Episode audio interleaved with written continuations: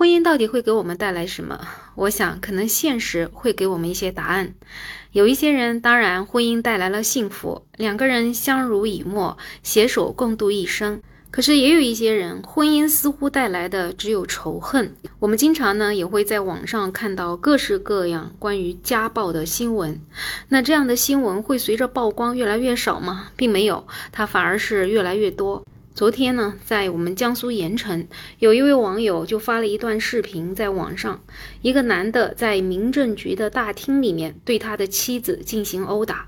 视频里面可以看到啊，这个男的一边抓着妻子的头发，一边捶她的胸，捶她的肚子。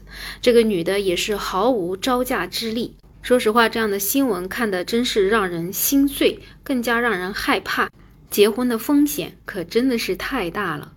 那么，这个民政局的工作人员后来也表示啊，发现这个情况之后呢，他们都去劝阻了，可是呢，这两口子根本不听劝。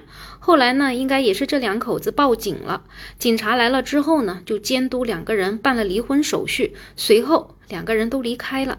说实话，听到这样的结果啊，还真的是让我更加的震惊，也更加的害怕。原来被人打了，警察来了，这个打人的人一点事儿都没有，只要把离婚手续办了，他竟然就可以离开了。我们大家懂点法律的都知道，那打人呢是需要负法律责任的，可是打老婆竟然不用。也就是说，家暴这个说法，仿佛在暴力面前啊，冠上了“家”字，就被装进了家务事的筐子里，就可以为所欲为了。法律好像貌似也管不了他了。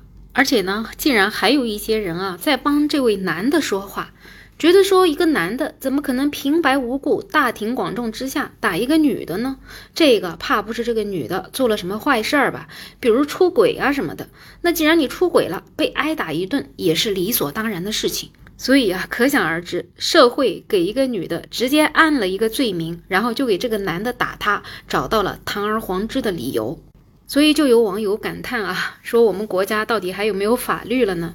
像这样的打人都不抓，难道家法是大于国法了吗？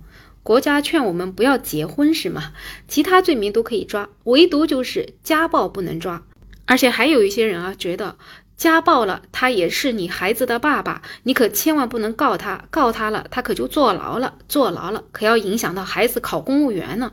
仿佛全国的小孩生来就是要为了考公务员似的，又给家暴安了一个不被抓的完美的理由。可是令人讽刺的是呢，现实生活中连坐牢的人都有人给他生孩子，可是好像唯独家暴这件事情最会影响到孩子了。所以呢，到底是什么让一些男人可以这么嚣张、这么有恃无恐的对妻子使用暴力呢？那么，怎么去规避这样的暴力呢？很多人说啊，这结婚简直就是一个赌博。我真的不知道结了之后到底会遇到什么样的另一半。那怎么才能避免被打呢？那不结婚就好了。所以为什么现在的结婚率一直说上不去？我想像这样的社会风气也是结婚率上不去的原因之一吧。所以经常有一些专家在那里说要提高结婚率，要提高生育率。可是如果我们的这种本质不改变的话，我想结婚率越来越低这件事情只会愈演愈烈。每次看到这样的暴力事件啊，就有一些女生会留言，真的叫不婚保平安呐！结婚的风险简直是太可怕了。